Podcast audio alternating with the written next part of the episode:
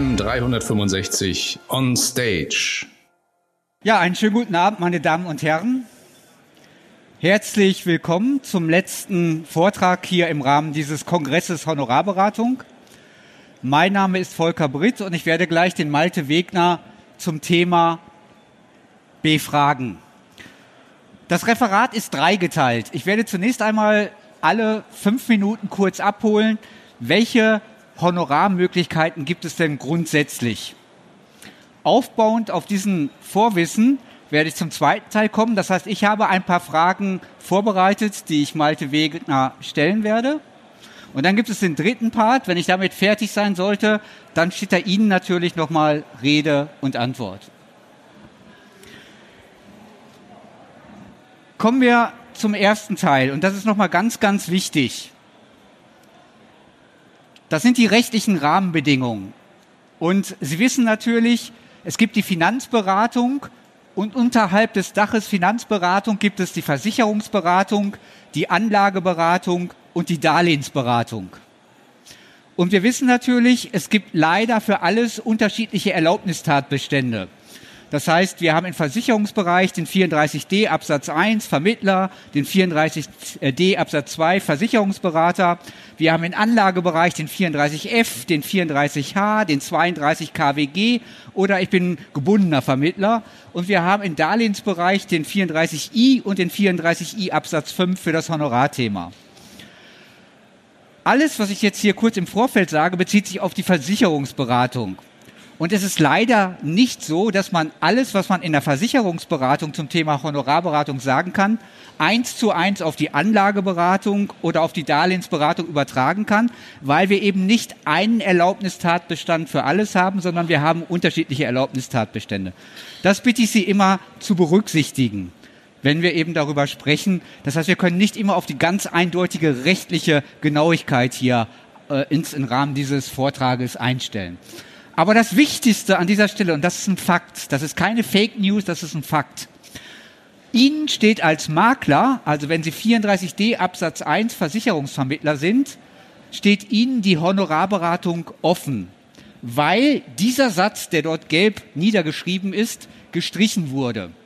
Das war der erste Entwurf der IDD-Umsetzung in nationales Recht und im ersten Entwurf war vorgesehen, es gibt im Versicherungsbereich einen Versicherungsberater, der lebt nur auf Honorarbasis. Und das andere Extrem ist der Vermittler, der lebt nur von Provisionen. Dieser Satz ist gekippt worden und damit steht Ihnen die Honorarberatung im Versicherungsbereich offen. Es gibt da kleine Einschränkungen, das war ja heute in vielen Vorträgen hier auch schon mal das Thema, aber generell steht Ihnen die Honorarberatung im Versicherungsbereich offen analog auch im Anlagebereich und im Darlehensbereich. Das heißt, Sie können eben sich auf Provisionsbasis und auf Honorarbasis vergüten lassen, also ein sogenanntes Mischmodell fahren. Das heißt, um Ihre wirtschaftliche Kraft zu stärken, um sie noch besser auf die Zukunft auszurichten, haben Sie die Möglichkeit, zusätzlich Ihren Umsatz durch Honorare zu bereichern. Vermutlich werden Sie im Moment Ihren Umsatz vorrangig mit Provisionen generieren. Vielleicht sind Sie schon einige Jahre am Markt tätig, konnten sich schon einen bestimmten Bestand aufbauen, haben vielleicht 40 Prozent Bestandsprovisionen und der Rest sind dann eben die Abschlussprovisionen. Und jetzt eben neu, und das ist der Kern unserer, äh, unserer äh, Tätigkeit heute hier in diesem Referat, geht es darum, dass Sie eben zusätzlich noch das Ganze anhübschen können mit Honoraren. Es stehen Ihnen grundsätzlich drei Honorare zur Verfügung, auf die ich jetzt noch mal ganz kurz eingehen möchte. Und zwar einmal das sogenannte Vermittlungshonorar, zum anderen das sogenannte Betreuungshonorar und zum dritten das sogenannte Servicehonorar. Das möchte ich hier mal am Beispiel dieses Bildes deutlich machen. Wir haben einmal zum Vergleich immer die Deutsche Bundesbahn. Die Kernleistung der Deutschen Bundesbahn ist es, Menschen von A nach B mit dem Zug zu transportieren. Ihre Kernleistung ist es, Menschen zu beraten und ihnen die passenden Produkte zu vermitteln. Das können Sie tun als Spezialist, das heißt, Sie haben sich fokussiert beispielsweise auf ein oder zwei Themen, wie zum Beispiel, ich bin Altersvorsorge-Spezialist oder ich bin Spezialist für die Vermögensanlage. Oder aber Sie sind diversifiziert, Sie sind Generalist. Aber im Kern geht es darum, Sie beraten Menschen, entweder spezialisiert oder breit, zu bestimmten Themenstellungen und vermitteln ihnen die passenden Produktlösungen. Und das heißt, in diesem Kontext können Sie jetzt alternativ für die Vermittlung von Nettoprodukten ein Vermittlungshonorar nehmen. Das heißt, das erste Honorar ist das sogenannte Vermittlungshonorar. Sie vermitteln Versicherungsprodukte, in diesem Fall Nettoprodukte, und statt der Provision erhalten Sie ein Vermittlungshonorar. In einem Nettoprodukt gibt es keine Bestandsprovision. Wenn der Kunde jetzt also von Ihnen eine Betreuung erfahren möchte, müssen Sie über ein Betreuungshonorar reden, denn ohne Vergütung werden Sie ja nicht tätig. Das heißt, das zweite Honorar ist ein sogenanntes Betreuungshonorar, was Sie eben zuvor für vermittelte Nettoprodukte verabreden. Betreuungshonorar. Bleiben wir beim Beispiel der Deutschen Bahn. Die Kernleistung ist es, Menschen von A nach B zu transportieren. Neben der Kernleistung gibt es aber sogenannte Nebenleistungen. Also die Deutsche Bahn bietet beispielsweise einen Gepäckservice an. Die holen ihr Gepäck zu Hause ab und sorgen dafür, dass es eben am Zielbahnhof ankommt. Und zum anderen könnten sie am Zielbahnhof eben auch einen Mietwagen über die Deutsche Bahn mieten. Und der wird Ihnen dann am Zielbahnhof zur Verfügung gestellt. Das heißt, neben dem eigentlichen Kerngeschäft gibt es vor der Dienstleistung oder nach der Dienstleistung sogenannte Nebenleistungen. Das können Sie eben auch auf Ihr Geschäftsmodell übertragen. Das heißt, Ihre Kerndienstleistung ist die Beratung von Menschen in Finanzfragen und die Vermittlung von passenden Produkten. Davor oder dahinter können Sie aber bestimmte weitere Dienstleistungen anbieten, sogenannte Nebenleistungen. Also das könnte beispielsweise sein, Sie sind Altersvorsorge-Spezialist und bieten im Vorfeld eine Altersvorsorge-Statusberatung an. Beispiel Ehepaar Dritt hat mehrere Renteneinkünfte, Sie aus der GAV, er aus der GAV, Sie eine 363, er eine direkte Versicherung nach 40b und so weiter und so fort. Und über alle Renteneinkünfte könnten Sie über drei Inflationsszenarien die Nettorente nach Steuern und Sozialabgaben ermitteln. Und das wäre sozusagen die Basis, ein sogenannter Status. Auch dafür können Sie Geld nehmen. Und nach der Beratung und nach der Vermittlung könnten Sie beispielsweise einen elektronischen Versicherungsordner machen. Und dann komme ich abschließend zu den Servicehonoraren.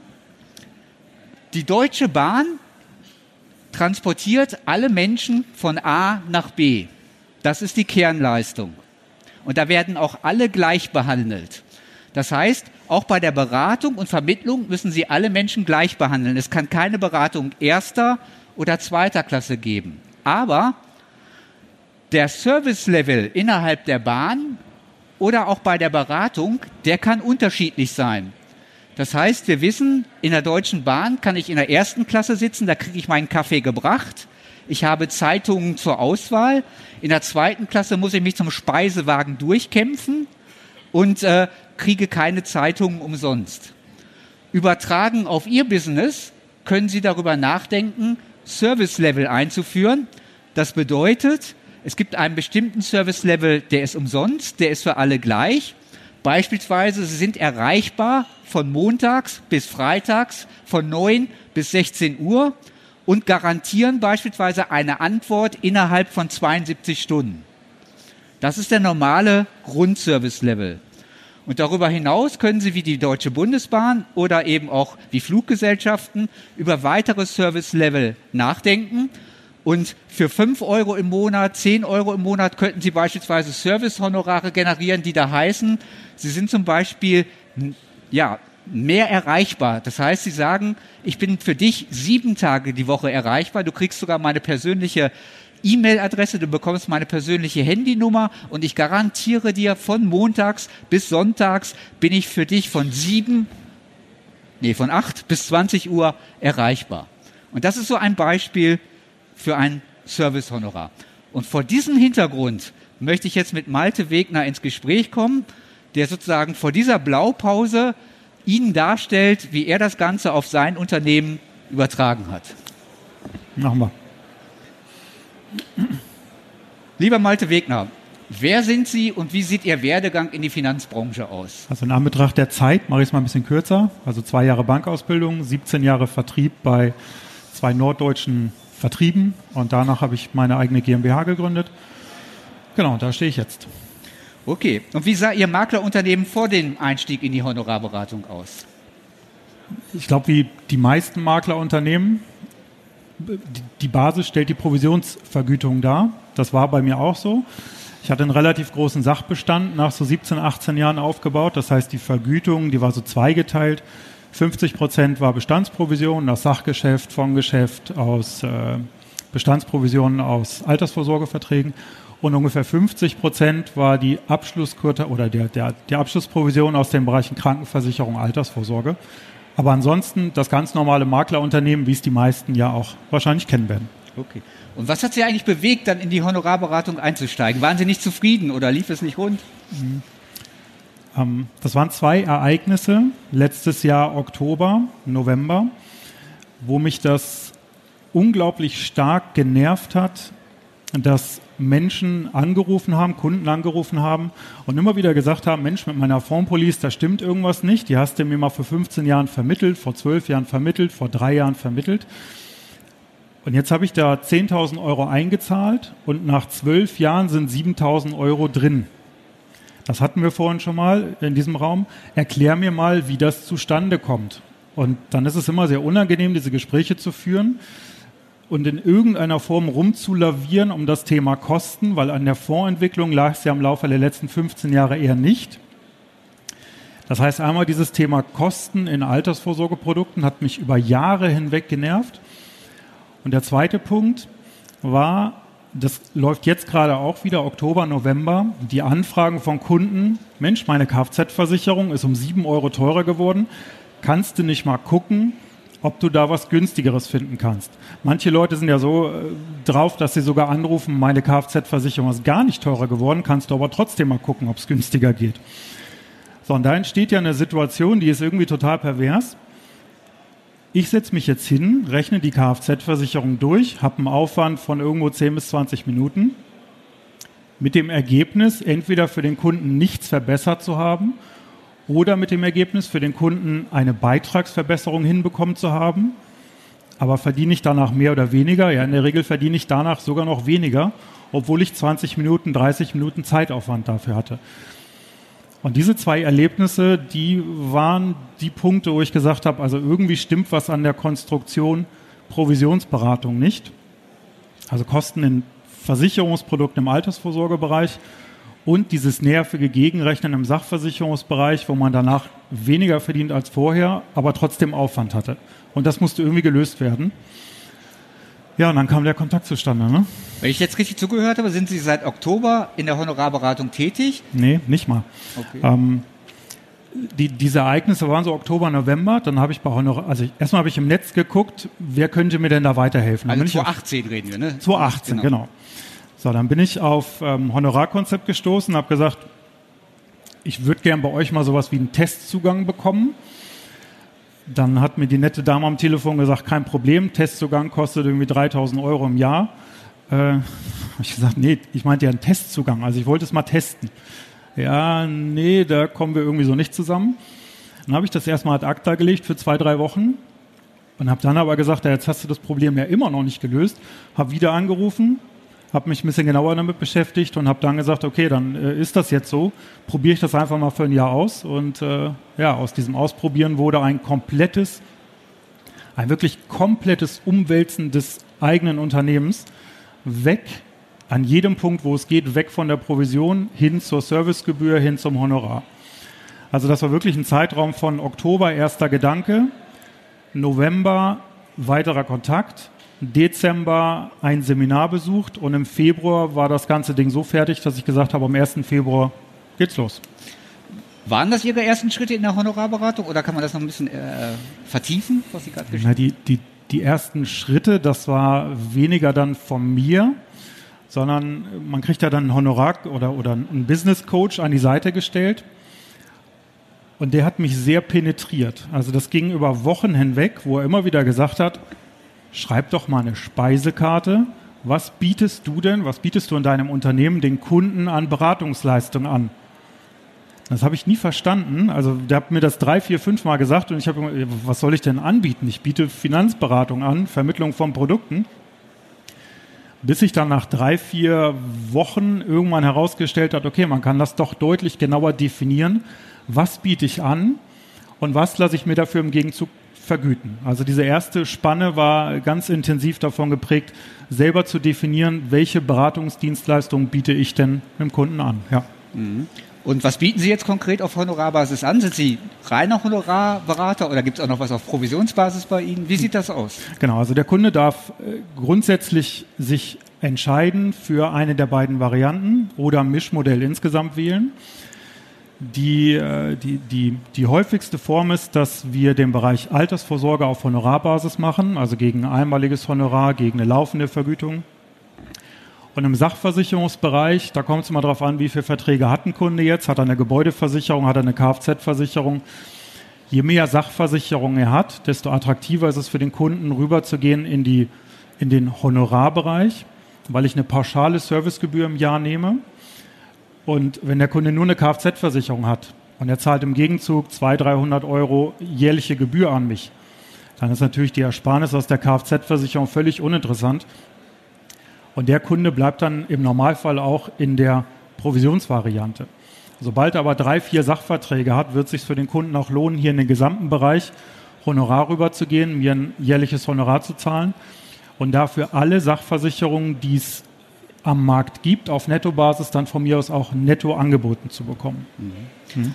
Jetzt sagten Sie ja, Altersvorsorge äh, ist ein großer Bereich. Was kostet bei Ihnen denn konkret äh, die Vermittlung eines Altersvorsorgeproduktes? Mhm. Haben Sie dazu einen? Da habe ich ein bisschen rumprobiert und habe erstmal gesagt, ich möchte etwas niedriger rangehen, weil ich brauche ja auch ähm, den einen oder anderen Kunden, der sagt, okay, ich mache das auf Honorarbasis. Ich wohne in einem 700 Einwohner Örtchen, also wirklich mini, mini, mini klein ähm, und konnte mir nicht vorstellen, dass da, wo ich beratend tätig bin, Leute in der Lage sind, willig sind, mir ein einmaliges Honorar in vierstelliger Höhe zu zahlen für die Vermittlung eines Altersvorsorgeproduktes. Ich nehme im Moment 2,5 Prozent der Beitragssumme als Einmalhonorar, biete dem Kunden da aber auch an, dass er das über 48 Monate strecken kann. Also das ist mir dann egal, ob er es in eins bezahlt oder über 48 Monate. Und für die Betreuung während der gesamten Laufzeit des Vertrages nehme ich 2 Prozent vom Monatsbeitrag, sodass wir in Summe auf 4,5 Prozent seiner Gesamtbeiträge kommen. Sondern da jetzt aber nicht jeder Kunde sagt, ich habe mal eben 1, 2, 3.000 Euro für den Kauf eines solchen Produktes zur Verfügung, biete ich als Alternative an, dass er komplett über die gesamte Laufzeit mein Honorar bezahlen kann. Das heißt, bis gestern 6% des monatlichen Beitrags, dafür aber kein Vermittlungshonorar. Die Differenzen dazwischen waren aber in der Vergangenheit so gering, dass die meisten Kunden dann gesagt haben, ja, dann nehme ich mal die 6% monatlich. Ähm, das ist zwar in Summe 5, 6, 700 Euro mehr, aber auf 30 Jahre gestreckt fällt nicht auf, ist für mich angenehmer als Kunde. Und deswegen war jetzt die erste Adjustierung daran zu sagen, ich nehme nicht mehr 6% monatlich laufend, sondern wenn der Kunde kein einmaliges Honorar zahlen möchte, dann nehme ich eben 8% monatlich laufend. Und 8% gegenüber 4,5% in der ersten Variante, das ist monetär jetzt schon wirklich ein Riesenunterschied. Das macht also 1000, 1500, teilweise 2000 Euro über die gesamte Laufzeit aus, sodass ich hier die Möglichkeit habe, für mich zu steuern, wo möchte ich denn gerade Einnahmen herholen? Möchte ich lieber Einnahmen einmalig haben? Da mache ich das auf meiner Speisekarte attraktiver. Oder möchte ich über die gesamte Laufzeit monatliches Einkommen haben, dann mache ich eben das auf meiner Speisekarte attraktiver. Da ist vielleicht direkt eine Frage dazu, die lassen wir, oder zwei, fangen wir da erstmal an und dann.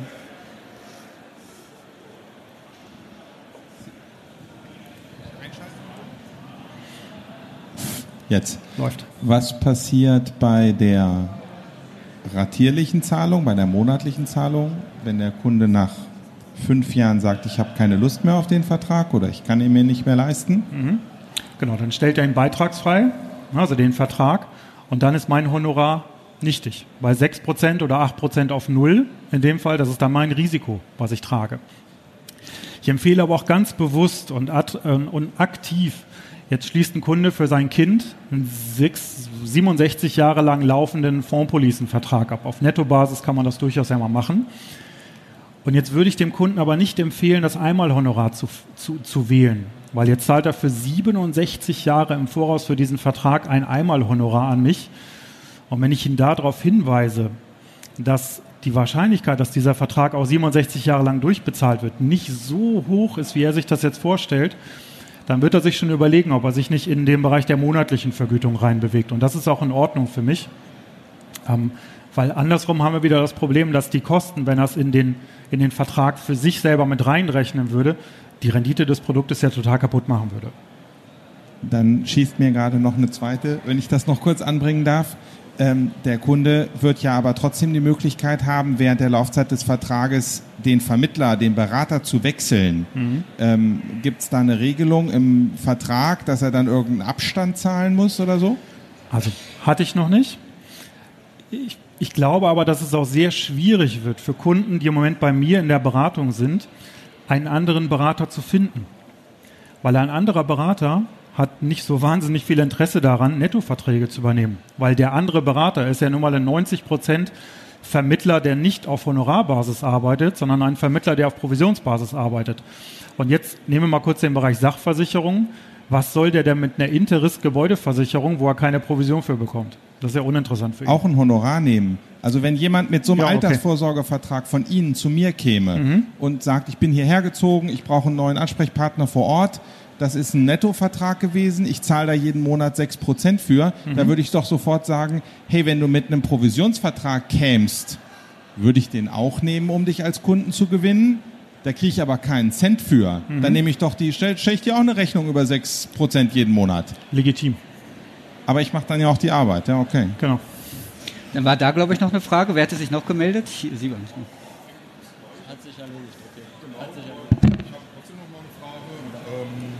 Wie, wie machen Sie das mit der Rechnungsstellung, äh, wenn das über monatlich, über ratierlich geht? Wird da einmal im Jahr eine Rechnung gestellt oder jeden Monat? Da kriege ich ungefähr alle zwei Wochen eine E-Mail von Honorarkonzept. Ähm, wir nehmen mal einen Riester-Vertrag, 5 Euro monatlich für die Ehefrau.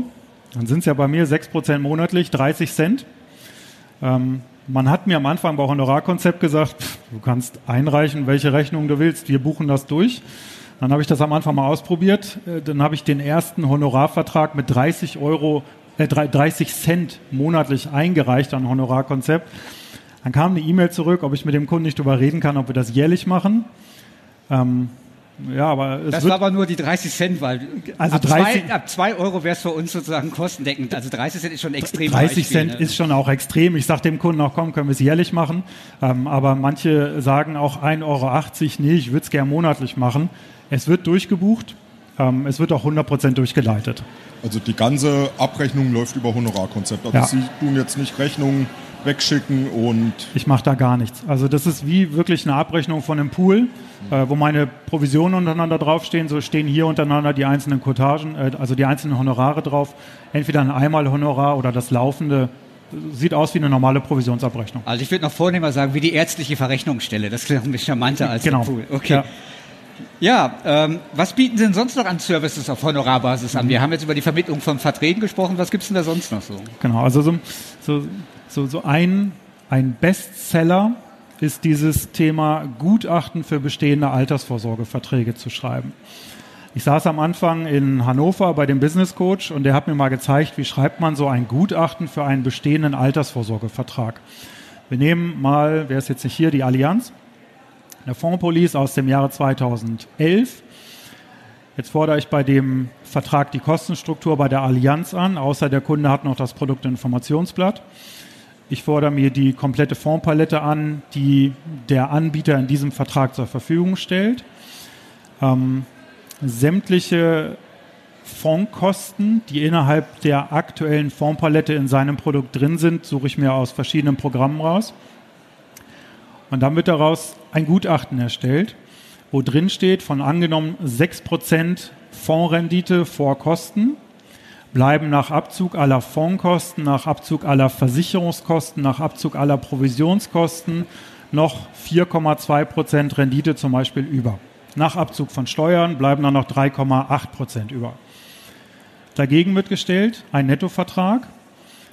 Das heißt, wir tun so, als würde der Kunde den bisherigen Vertrag kündigen, das Guthaben in den neuen Vertrag einzahlen. Und jetzt wird das Ganze mit der Kostenstruktur eines Nettovertrages durchgerechnet. Und natürlich ganz wichtig, erstens mein Honorar, was ich ihm in Rechnung stelle, unten drunter gesetzt. Und zum Zweiten äh, kann es ja auch mal sein, dass wir einen steuerfreien Vertrag haben aus 2004 oder früher wenn wir da an die Kosten kommen? Das ist mal die große Frage. Ähm, da muss ich natürlich die geänderte steuerliche Situation in dem Gutachten noch mit berücksichtigen. Und jetzt kommt, unter, kommt unterm Strich raus, der Kunde hatte bisher eine Rendite von 3,8 Prozent bei einer sechsprozentigen Fondsentwicklung. Und bei einem Wechsel in ein Honorarprodukt hat er eine Rendite von 4,23 Prozent zum Beispiel. Das Schöne ist, dass dieses Gutachten zu 100 Prozent zahlenbasiert ist. Also ich habe überhaupt gar keine Möglichkeit, dieses Gutachten in irgendeiner Form zu frisieren, weil sämtliche Eingabepunkte über dieses Gutachten-Tool vorgegeben sind. Ich nehme dafür 99 Euro für, für so ein Gutachten. Am Anfang war die Überlegung 1 Euro pro Minute, die ich damit Aufwand habe, also 99 Minuten ungefähr war so die Idee mittlerweile mit Kostenanfragen beim Versicherer, mit Gutachten schreiben, mit allem drum und dran, ohne Kundengespräch, also ohne das dem Kunden zu erklären, brauche ich so 20 bis 30 Minuten dafür. Und dann kommt ja aber natürlich noch im Gespräch mit dem Kunden die Erklärung dazu, was machen wir denn jetzt mit diesem Gutachten? Also was sagt das aus? Und wenn ich das nochmal so mit ungefähr 20 bis 30 Minuten in die Beratung reinbringe, dann habe ich ungefähr 60 Minuten Aufwand für ein solches Gutachten mit Gutachten erstellen, mit Kunden erklären.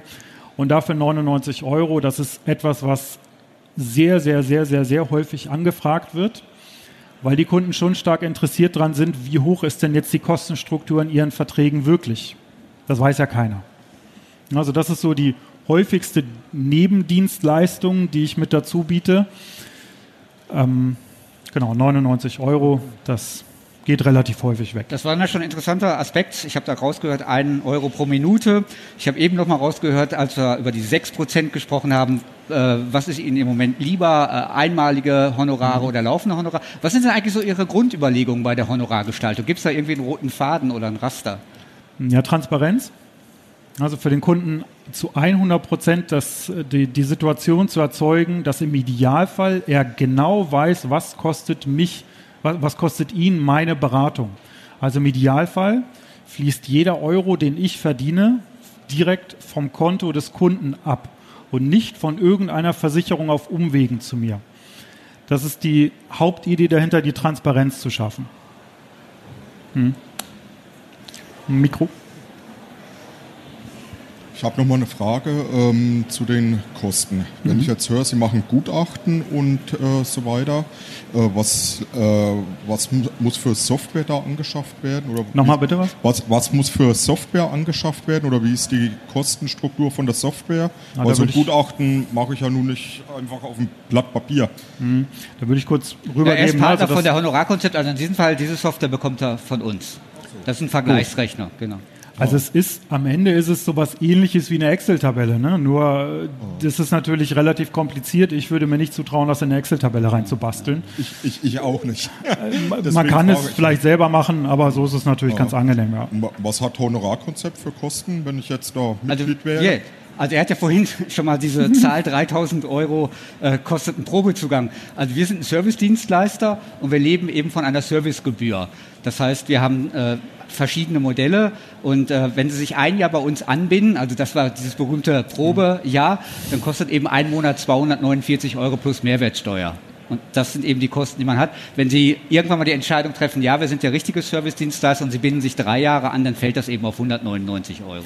Ich, ich will dazu mal kurz was Wir sagen. partizipieren aber ansonsten nicht an den Honoraren oder so, die werden zu 100 Prozent ausgekehrt. Wir sind nur Service-Dienstleister. Das ist nämlich das ganz Spannende daran.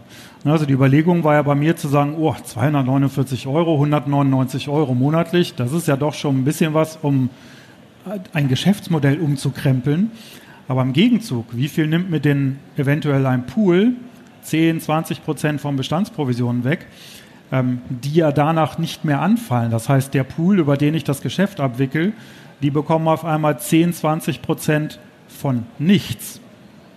Ja, also das ist natürlich ein ganz riesen Vorteil, dass ich auf die ges gesamten Bestandsprovisionen, wenn ich nicht gerade Direktanbindung habe, sondern wenn ich über den Pool gehe, dass ich darauf nichts mehr abführen muss. Der Pool verlangt im Gegenzug von mir, ich glaube, 6 Cent monatlich Verwaltungsgebühr für einen Nettovertrag. Aber wenn ich mir das mal gegenrechne, ne, dann kann ich relativ schnell feststellen, dass die 3000 Euro oder zweieinhalb oder wie viel auch immer deutlich weniger sind als das, was ein Pool von mir verlangt für die Verwaltung meiner Verträge. Dazu gehört zum Beispiel auch das Honorarinkasso, ne? bis auf diese 30 Cent Honorare. Die Ja, aber das geht auch. Das geht aber auch. Aber ich glaube, da war noch eine Frage hier bei der Sie hatten vorhin schon kurz das Thema Mehrwertsteuer erwähnt. Wenn Sie jetzt eine Servicedienstleistung wie so ein Gutachten anbieten, die sind wohl mehrwertsteuerpflichtig dann bei Ihnen oder nicht? Genau, sind Ja. dann 83,19 Euro, die es netto sind und die Differenz zu 99 Euro ist dann die Mehrwertsteuer.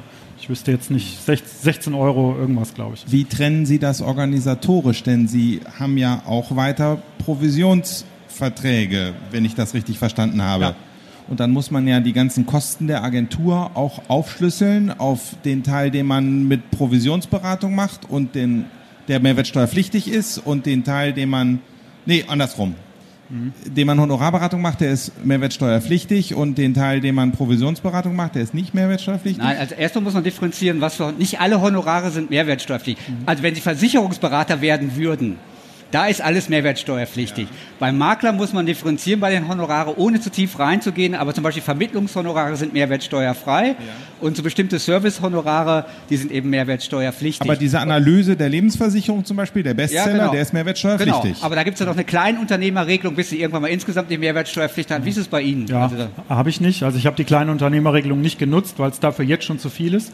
Ähm, aber das steht ja auf der Abrechnung drauf und ich reiche es an die Steuerberaterin weiter und damit ist für mich das Thema auch erstmal erledigt. Ne? Also da habe ich jetzt keinen weiteren Aufwand mit, weil alles auf der Abrechnung durch Honorarkonzept mir ausgewiesen wird, was ist mehrwertsteuerpflichtig und was nicht. Naja, aber es gibt ja Kosten, die dagegen laufen. Ähm, also ich stelle mir mal vor, äh, viele von uns werden eine Agentur haben und zahlen Mehrwertsteuer auf die Miete. Ähm, jetzt führe ich in dieser Agentur Provisionsberatung durch, die ist mehrwertsteuerfrei. Das heißt, für den Teil des Geschäfts, für die Hälfte der Agentur kann ich die Mehrwertsteuer nicht ziehen. Ich führe aber auch Honorarberatung durch, die ist teilweise mehrwertsteuerpflichtig. Da könnte ich jetzt die Mehrwertsteuer aus der Agenturmiete ziehen. Ja, also würde ich entweder wieder ein Honorarkonzept verweisen oder an einen Steuerberater.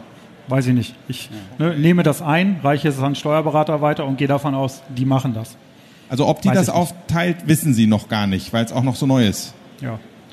Aber das geht schon in die Richtung. Aber das wäre jetzt zu tief, aber es geht schon in die Richtung, wie Sie es gesagt haben, dass man es teilweise ziehen kann. Ich bleibe noch mal kurz bei der Honorarvergütung, weil eins ist mir auch bei Ihnen äh, äh, hängen geblieben, als Sie sagten, wie gestalte ich meine Honorare? Irgendwie ist bei mir hängen geblieben, Sie haben keine Lust auf Abendberatung und alles, was Sie Ja. nicht mögen, machen Sie teuer. Ne? War das ja, so? Oder? genau. genau. Also die, die, die Ursprungsüberlegung bei dem Erstellen dieser Speisekarte, also was kostet eigentlich wie viel, war eine Steuerungsfunktion. Ich habe mich hingesetzt und habe überlegt, worauf habe ich eigentlich überhaupt gar keine Lust und worauf habe ich noch weniger als gar keine Lust. Und alles, ich, wo- worauf ich noch weniger als gar keine Lust habe, ist richtig teuer geworden. Alles, worauf ich so, na, muss nicht unbedingt sein, kostet einen normalen Preis und alles, worauf ich wirklich Lust habe, das kostet nichts.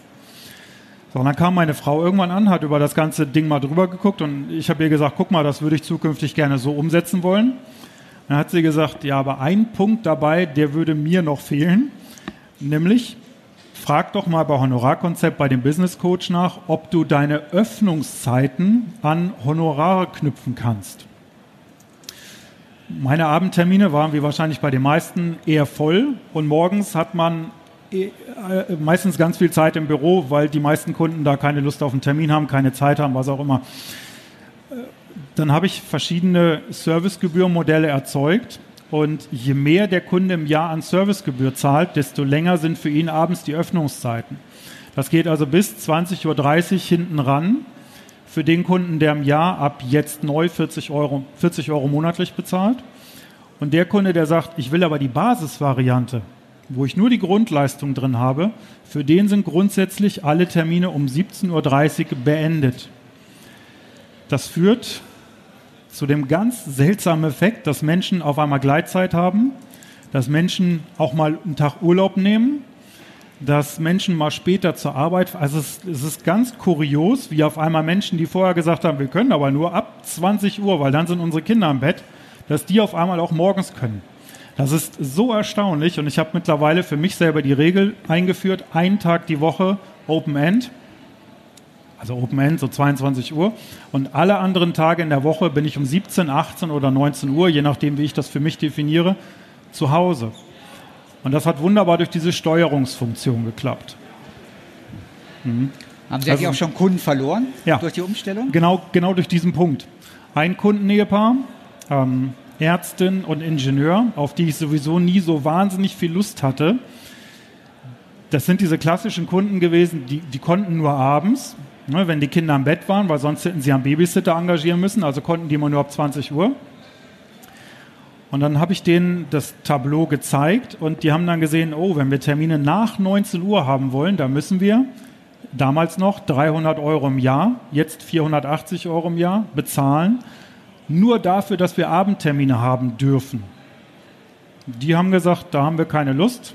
Dann war ich aber auch ganz froh drüber und habe daraufhin den dann aktiv den Maklervertrag auch gekündigt, fristgerecht zum nächsten Termin. Das ist also auch eine wunderbare Möglichkeit bei Kunden, die man, an denen man nicht so unbedingt hängt, auch sehr konsequent seine, seine Servicegebühren durchzusetzen. Und entweder sie gehen da mit, dann ist es ja in Ordnung. Oder man ist behilflich bei einem, äh, beim, beim Finden eines anderen Beraters. Also in dem Fall habe ich dann einen Ex-Kollegen von mir genommen, der weiterhin auf Provisionsbasis berät und habe gesagt, hast du Lust? Und dann sagt er, ja klar, mache ich gerne, die wohnen bei mir um die Ecke.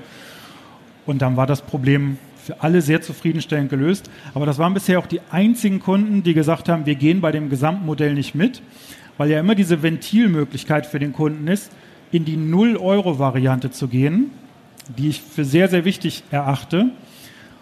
Und da gab es jetzt noch eine weitere ähm, Adjustierung, jetzt gerade heute, gestern durchgeführt, ähm, dass Kunden, die sich für die 0-Euro-Variante entscheiden, also wirklich nicht bereit sind, auch nur 10 Euro monatlich für meine Beratung zu bezahlen, keine Termine mehr zu Hause bekommen.